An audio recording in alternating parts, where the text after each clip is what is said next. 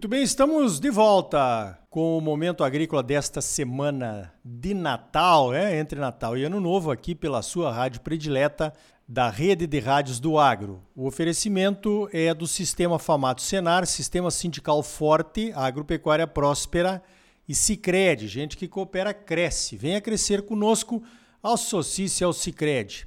Olha só, praticamente no apagar das luzes de 2021 nós tivemos uma aprovação importante no Congresso Nacional, que foi o novo marco ferroviário. Para falar sobre esse assunto, nada melhor do que conversarmos com o Edeon Vaz Ferreira, o diretor executivo do Movimento Pro Logística. Edeon, resume para nós aí a importância da aprovação do marco ferroviário. Bom dia. Bom dia. O Brasil, até agora, a única forma de explorar ferrovias era um modelo de concessão, ou seja, o governo federal ou até estadual construía uma ferrovia, construída a ferrovia, ele leiloava a operação dessa ferrovia. Então, nossa dependência era assento de recursos oriundos é, do governo federal ou do governo estadual. Na verdade, só tivemos do governo federal. Com a nova lei, a 3754-2021, que cria o sistema de autorização para exploração ferroviária, muda tudo. Esse novo marco, ele autoriza qualquer empresa a construir uma ferrovia onde a, a, empresa vai adquirir as terras por onde vai passar a ferrovia Caso ele não consiga, por alguma questão, algum proprietário que não queira é, vender o seu trecho, será feita a desapropriação, mas os custos serão do autorizatário. Então, a, esse novo modelo, ele já trouxe ao Ministério da Infraestrutura 48 pedidos de autorização. Então, é, vários trechos estão sendo solicitados, e nós acreditamos que esse novo marco regulatório vai ser, está sendo e vai ser uma grande alternativa de aumentar as nossas ferrovias, trazendo uma redução do custo dos fretes e, por consequência, melhoria na rentabilidade do produtor.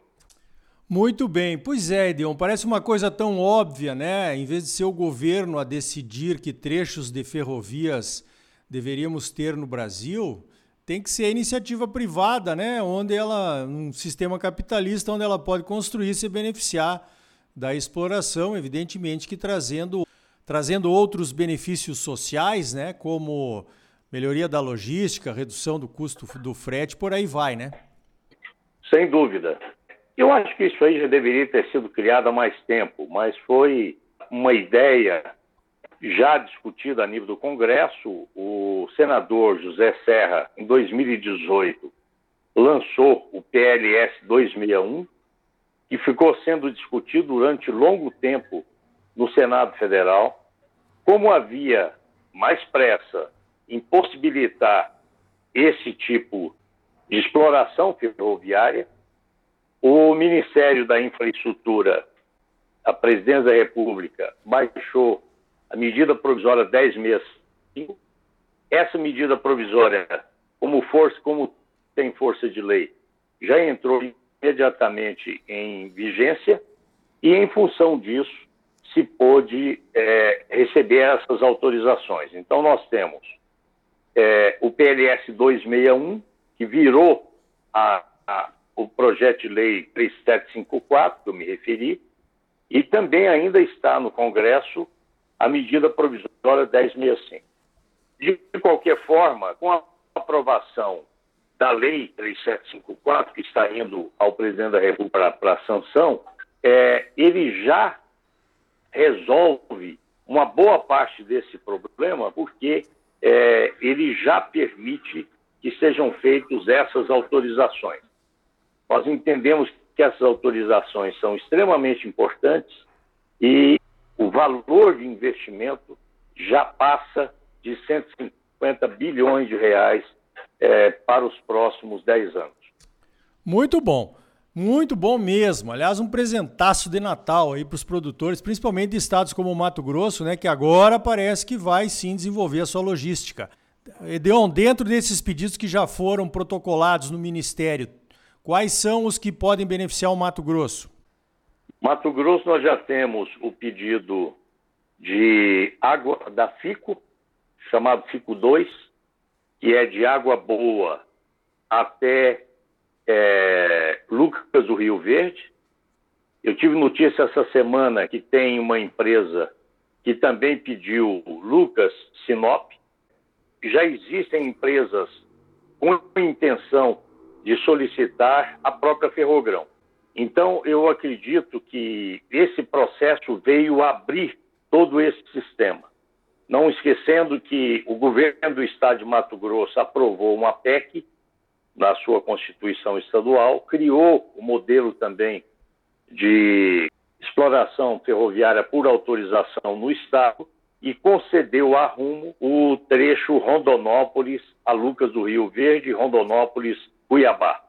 Então, é, nós temos no Mato Grosso uma, um pedido de concessão da FICO e também a autorização estadual é, para Ferronorte, Rondonópolis, Lucas do Rio Verde.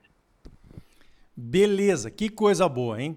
Edeon, agora falando mais um pouquinho de ferrovia, nós temos aí esse impasse da Ferrogrão, que vai ligar Sinop a Miritituba, foi judicializado e está suspenso lá pelo Supremo Tribunal Federal, que diz que só vai analisar o mérito lá da suspensão no ano que vem. Como é que fica essa questão, Edeon? O pessoal está falando, inclusive, em mudar o traçado. O que, que você, que é um profundo conhecedor aí do sistema logístico brasileiro, recomenda nesse caso? Bom, primeiro que, para nossa surpresa, o Supremo Tribunal Federal, que havia ventilado a possibilidade de fazer essa avaliação em janeiro, jogou para 15 de junho. Então, isso é um absurdo isso é uma coisa que só no Brasil mesmo nós temos esse tipo de impedimento. É uma total falta de comprometimento do Supremo Tribunal Federal com o Brasil, com o desenvolvimento brasileiro. Eu entendo que a Ferrogrão ela tem realmente um plano 2, está sendo contratado pelo, pela EPL, Empresa de Planejamento e Logística, a realização de estudos para um novo traçado, mas é somente lá na, na região do Jamanchim. Todo o restante vai ficar a mesma coisa. Então, é, vai se aprofundar a ideia desse desvio é, lá no, no Jamanchim, mas caso empresas venham a solicitar a autorização para a construção da, da Ferrogrão, é, esse assunto já ficaria sob a responsabilidade dessa empresa que solicitasse a autorização, que venha a solicitar a autorização. Então, eu estou ainda apostando minhas fichas nesse pedido de autorização por parte dessas empresas, porque todos já sabem, a Ferrogrão é uma ferrovia extremamente viável, uh, embora alguns economistas falem o contrário, tem um maluco de um economista aí que disse que é melhor duplicar a BR-163 do que fazer a ferrogrão. Quer dizer, ele não conhece a BR-163 e nem sabe o que é ferrogrão.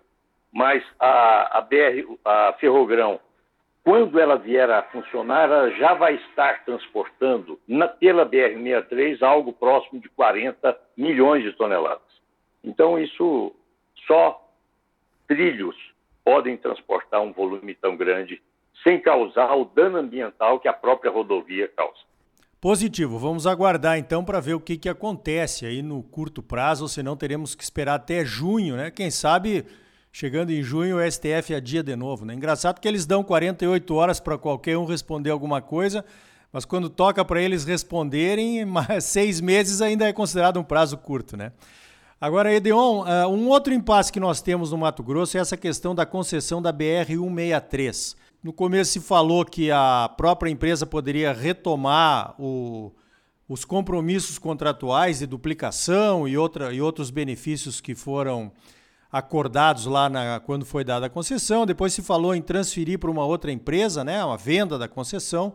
e agora se fala em uma devolução amigável. Como é que fica essa questão, Edeon? Calma, calma. O Edeon vai responder essa pergunta sobre a BR-163 e outras mais no próximo bloco. Ele continua aqui conosco. Sicredi é mais do que um banco, é uma cooperativa de crédito. E gente que coopera cresce, então venha crescer conosco. Associe-se ao Sicredi.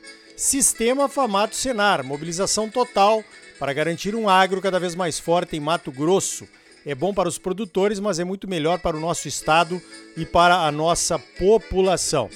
Não saia daí, voltamos em seguida com mais momento agrícola para você.